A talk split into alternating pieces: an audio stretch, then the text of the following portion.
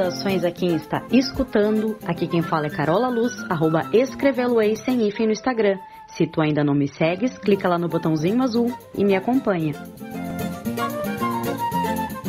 Chegando com a quinta edição de Bendita Sois Vós, o meu, o teu, o nosso podcast da voz feminina. A primeira voz de hoje vai te deixar com água na boca e ideias na cabeça, apresentando o seu projeto inovador.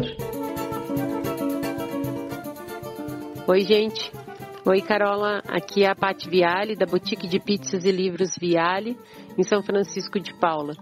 Essa ideia de juntar livro com pizza começou lá por 2011. Ah, eu sou jornalista formada, leitora voraz, um tanto escritora e adoro pizza. Então a ideia foi juntar uma comida muito boa e livros maravilhosos. Aí em 2015 surgiu a Pizza Literária, junto com o escritor Eduardo Krause, que a ideia era convidar, uh, convidar um escritor para que ele uh, falasse sobre a sua obra, sobre o seu processo criativo, juntar pessoas né, em torno de uma mesa com pizza e de um livro. E nós começamos em 2015 e de lá para cá a fórmula deu muito certo. Vários escritores já passaram aqui na pizza literária da Boutique Viale.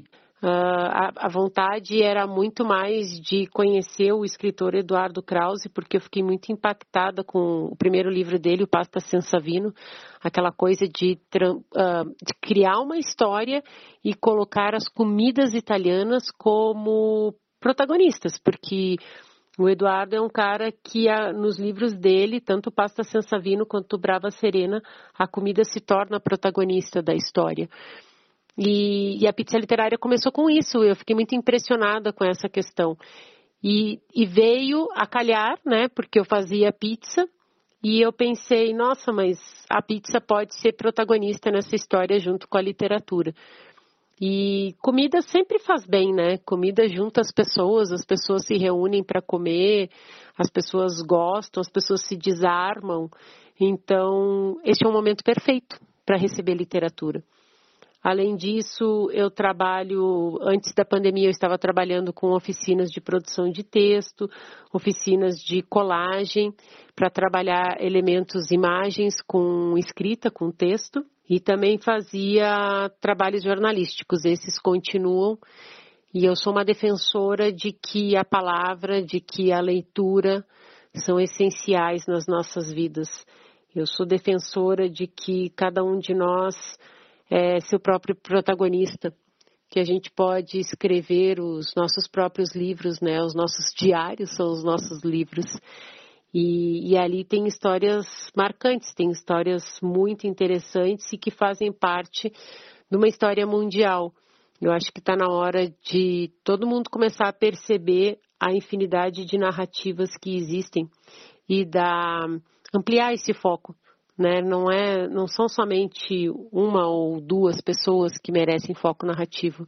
Eu acho que muito mais pessoas merecem. Essa ideia também da pizza literária ser realizada aqui no interior, de sair do eixo de capital, sair do eixo da, da produção literária tradicional, mostrar que em outros lugares essa produção está acontecendo, que os leitores existem em todos os lugares. Isso também é muito importante eu acho que a leitura vai, vai bem, sabe? Acho que ela vai caminhando a passos largos. Nós estamos, sim, uh, tendo, mantendo os nossos leitores e formando novos leitores. Talvez uh, nesse ambiente virtual, né, não seja somente o ambiente físico do livro como uma matéria física, mas eu acho que a gente tem que derrubar o preconceito e a gente tem que se permitir ler, mesmo que seja nesse ambiente virtual. A literatura está ganhando mais espaço, a literatura está ganhando sim mais adeptos e principalmente mais defensores, o que é muito importante atualmente, que as artes ganhem defensores. Essa foi Patrícia Viale, empreendedora, jornalista, escritora e artista. Para conhecer o seu trabalho, acesse livrosiciamaispizza.blogspot.com. A próxima voz vai te conquistar com a sua história de ancestralidade e ativismo cultural indígena. Olá, eu sou Moara Brasil, Xavier da Silva. Estou falando aqui de no momento em Santarém, do Pará, no Baixo Amazonas. É, gosto de começar falando sobre o meu nome, Moara, que em tupi significa aquele que dá a luz, e vem acompanhado desses nomes todos de colonizador, que é Brasil, Xavier e da Silva, e venho passando esses últimos anos trabalhando em cima disso, é, de todos esses significados que perfazem é, a minha história, né? a minha luta. Carrego esses nomes desses, dos colonizadores e aos poucos vou tentando descobrir, desconstruir e revelar aquilo que fez parte da minha história, né? E que faz parte ainda. É, atualmente eu desenvolvo curadorias coletivas, ativistas, faço construções em redes, né? Como faço com o Colabirinto atualmente e com outros coletivos, como o coletivo Mar, Mulheres Artistas Paraenses, que é um coletivo de designs, ilustradoras, que nasceu em Belém do Pará, nossa Mairi, Tupinambá. Nós fazemos uma luta também com as mulheres artistas para que elas consigam entrar cada vez mais né, no mercado, nessas instituições que, infelizmente, é são locais ainda de, de grande dominação masculina. Né? A nossa missão é um pouco essa. Também faço parte de, da associação o Iquaquara, que significa Força no Caminhar, que tem como presidente Miguel Quarari e Márcia Cambeba. Essa associação é uma associação que busca é, conectar indígenas em contexto da cidade, ou que estão de passagem, ou que de alguma forma estão é, se reconectando com a sua ancestralidade e identidade e estão fortalecendo a luta dos indígenas no Brasil. Né? Então, essa, essa associação nasce para isso. E estou fazendo parte dessa luta também, que um sonho que nós temos é em construir uma universidade indígena futuramente, né? Então, nós estamos é, nos conectando em rede também nacional para que a gente consiga, de fato, é, caminhar cada vez mais para esse objetivo, né? É, atualmente também trabalho como artista visual. Sou uma artista, digamos, multiplataforma, né? Trabalho em todas as áreas, é desenho, pintura, é, trabalho na, em muralismo, faço mural, trabalho com instalações também. Estou começando, iniciando esse processo de instalações, fotografias, vídeos. É, atualmente é, estou com um projeto que é o Museu da Silva, um não museu, né, digamos assim, onde venho construído desde o ano passado um projeto de investigação sobre a origem, é, sobre a ancestralidade da minha família Silva, da parte de pai, né? Parte paterna. A minha família, ela vem de uma comunidade aqui próxima a Santarém, próxima ao Terra do Chão, que é a Cucurunã, é uma comunidade tapajoara e que está aqui é, entre dividida entre zona urbana e zona rural. Meu processo é de investigação de tentar compreender essas histórias, essas memórias que eu me reconecto da minha família, de amigos dos meus avós, de amigo do meu pai, aqui na comunidade, né? É um processo longo, um processo demorado, que começou ano passado, né?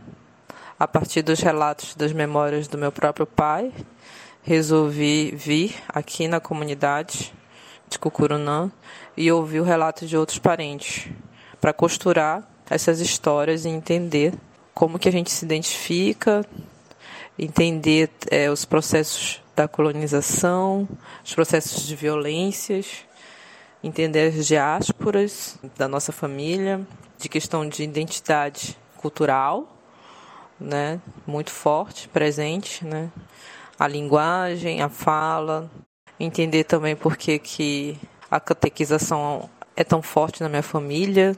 Então eu faço essa viagem no tempo, né, de buscar documentos, de buscar memórias a partir da oralidade, tentar entender a, como que a igreja entrou fortemente aqui nas comunidades, né? Vi que a presença dos padres era muito forte ao lado dele, então meu avô acabou sendo é, catequizado por esses padres, que eu descubro em documentos, a partir do, de um pesquisador José Geraldo, que um dos primeiros padres que vieram para cá foi Rick Maia, né? Esses padres dessa origem Maier, né? Alemã, foram que tiveram essa influência na questão da, da catequização da nossa família, né? E acaba que a nossa família vira, né, e passa para gerações essa essa questão de, de catequizar, né? Então isso fecha assim no sentido de eu tentar entender por que, que é tão forte o catolicismo na, nessa parte da família. Também a partir dessas histórias, dessa consulta, dessa conexão, descubro que era muito forte a questão da casa de farinha, da questão da produção do tarubá. Essas memórias são muito fortes no papai, né, que diz participar criança da confecção do tarubá. E quando eu volto para a comunidade já não tem mais essa cultura tão forte, né? As casas de farinha é, vão sendo abandonadas e temos uma outra casa de farinha por lá. E a cucuruna não, não, é, não é mais a questão, o cartão postal de farinha mais da região, né? Acaba sendo de outras comunidades, né? Que sempre foi cucuruna a melhor farinha. E ele vai, ela vai perdendo com a questão do, da entrada do desenvolvimento, né? Que é esse desenvolvimento que vai entrando muito forte na região. A zona urbana se aproxima cada vez mais e a zona rural vai sendo invadida, né? Então, os territórios que tínhamos de floresta vão sendo invadidos, vão sendo loteados por outras, é, por empreiteiras, é, pela especulação imobiliária, né, que aposta em, em nesses locais para a construção de condomínios fechados e vão invadindo cada vez mais as nossas florestas, nossos territórios ancestrais milenares, né? Então toda essa pesquisa eu vou descobrindo todos esses, esses problemas, né? Acontecem até hoje, né? A própria comunidade ela não tem inscrito no Google Maps uma comunidade de Cucurunã. É, você consegue achar presídio de Cucurunã e descubro que o presídio foi construído recentemente, né? É um ponto negativo na comunidade, né? Porque acaba que as pessoas que moram sofrem um grande preconceito por morar num local onde você só identifica no mapa como presídio de Cucurunã. Então, todos esses pontos eles são cruciais na minha pesquisa atual e que eu venho construindo é, para que isso se transforme num, numa arte, né, numa instalação. É, o meu objetivo é que isso aconteça ainda esse ano, em outubro, no Centro Cultural São Paulo, onde eu consegui é, ser escolhida para ser uma das artistas que vai expor. O resultado dessa primeira parte do Museu da Silva, ele vai para esse local. O nosso objetivo em si né, é mostrar todas essas, essas pessoas que contam a história de um lugar, né, um lugar que não, não tem mais essa valorização, que é esquecido, mas que tem muita memória viva, né? E muitas pessoas ali que ainda contam e revelam é, como que era um passado que também está presente hoje, né? E em breve volto para São Paulo, né? Para continuar a exercer esse trabalho e é esse o meu objetivo atual de vida, assim. Tenho meu, tenho também gerado conteúdo no meu Instagram, que é @moarabrasil. Tenho meu site também moarabrasil.com, que eu gero conteúdo lá também em relação a esse meu sobre questões de memórias, identidade e arte. Tenho feito isso no arroba Museu da Silva. E aí vocês podem conhecer um pouquinho desse trabalho, que é um trabalho é coletivo, né? Depende de outros para que exista. E é isso, eu fico feliz de estar aqui e ser convidada para contar um pouquinho do meu, da minha história. Obrigada. Essa foi Moara Brasil, ativista, publicitária e curadora independente. Para conhecer o seu trabalho, acesse moarabrasil.com.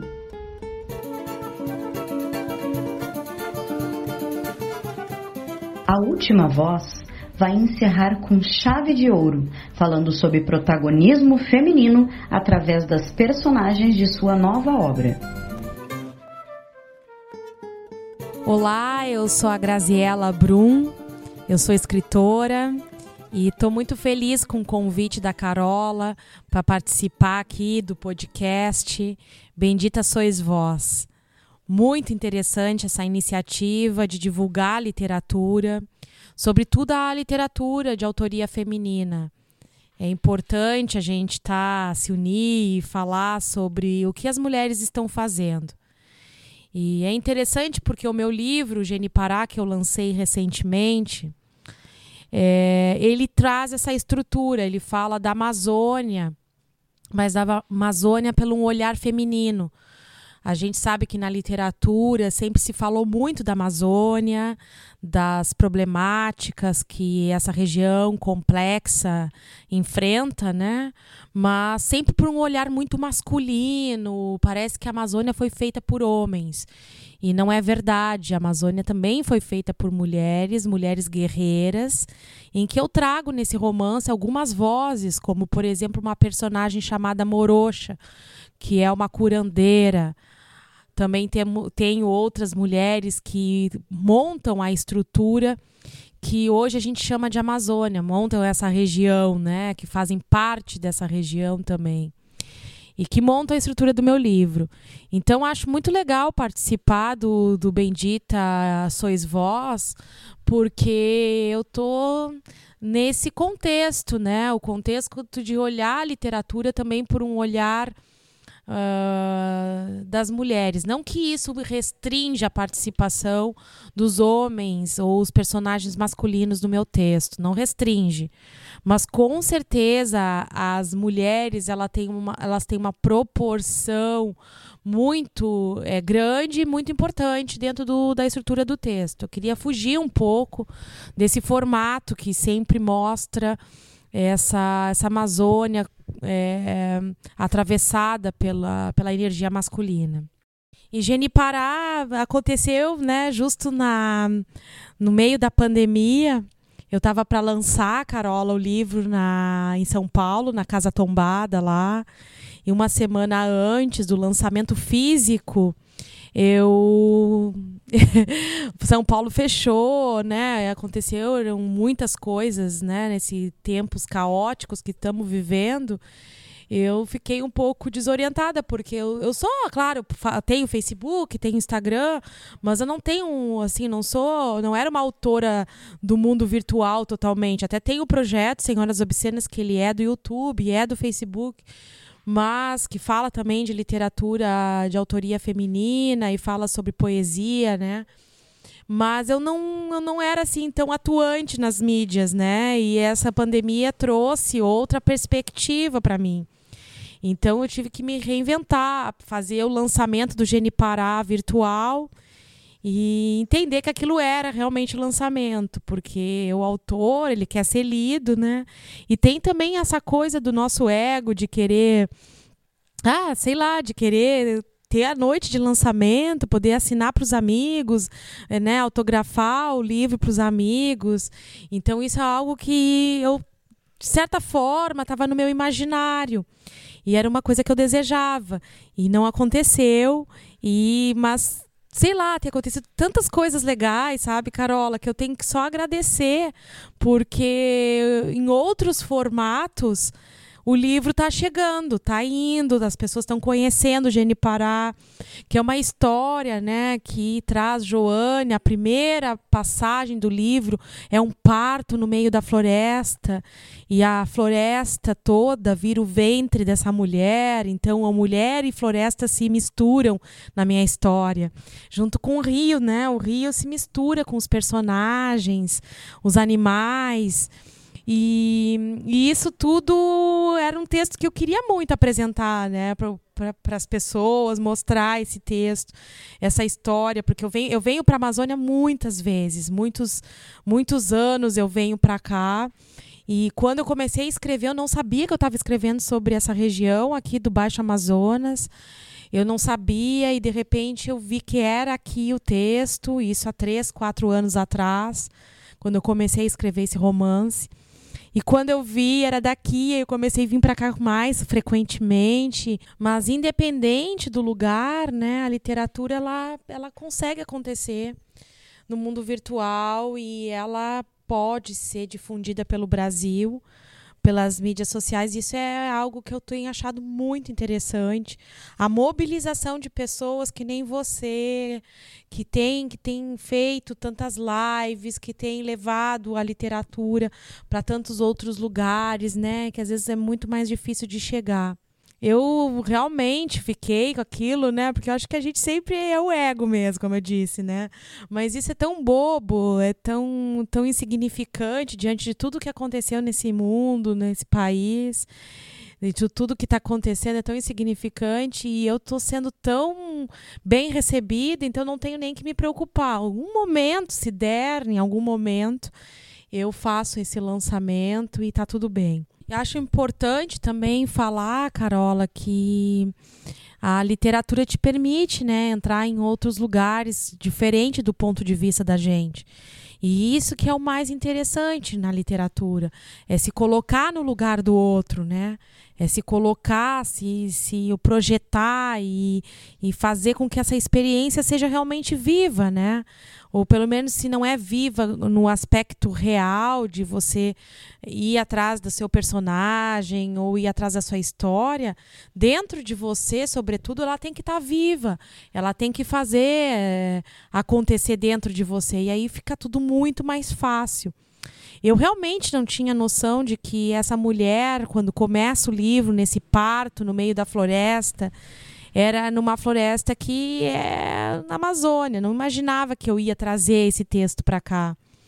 Eu imaginava que, né, que eu ia desenvolver esse texto que tinha mais a ver com uma estrutura da, da mulher, assim, eu estava falando de mulheres, né? Os vários formatos e as várias vozes que eu enco sempre encontrava e sempre me vinha nos meus textos. De repente, essas mulheres estão aqui na Amazônia. E quando eu percebo, eu estou num ambiente, porque a Amazônia parece um ambiente totalmente masculino.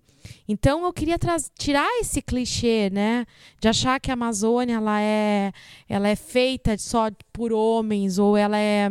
Eu queria trazer outras perspectivas e eu acho que realmente eu consegui dentro de Genipará. E Joane, também eu tenho personagens que é a Dulcineia, que é uma parteira. Tem mulheres muito presentes na origem, né? Das nossas da vida. A curandeira, a parteira, a mulher que faz o doce, a mulher que faz a boa comida.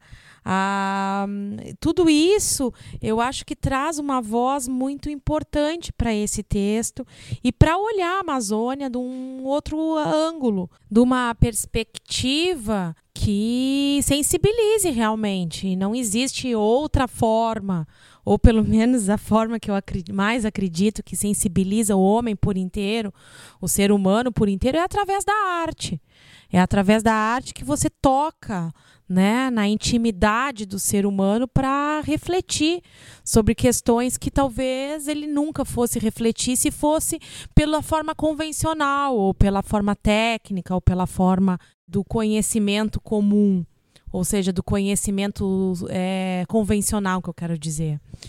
Então, acredito muito, muito mesmo que a literatura, a poesia e tantas outras expressões artísticas, ela possam trazer o ser humano para uma reflexão mais profunda, uma reflexão que traga para para entender melhor, né? E é muito importante, é fundamental que a gente pense, repense essa região da Amazônia, é fundamental que a gente veja quais são as decisões que estão sendo tomadas para essa região e que todos participem né, desses, dessa, dessas decisões também. Porque estamos falando, né, do centro do mundo, como eu digo, e que foi tão falada o ano passado, mas que com tantas coisas acontecendo, a gente também, né, fica um pouco perdido em tudo isso.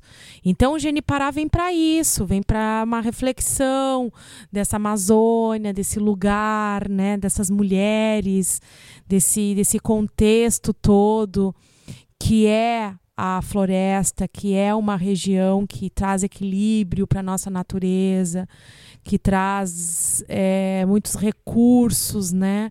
Essa biodiversidade que tem aqui, que pode ter tantas medicações que ainda não foram encontradas, tantas, tantas possibilidades que tem dentro desse lugar. Então é preciso sim olhar com um olhar mais feminino para a Amazônia, sem dúvida nenhuma.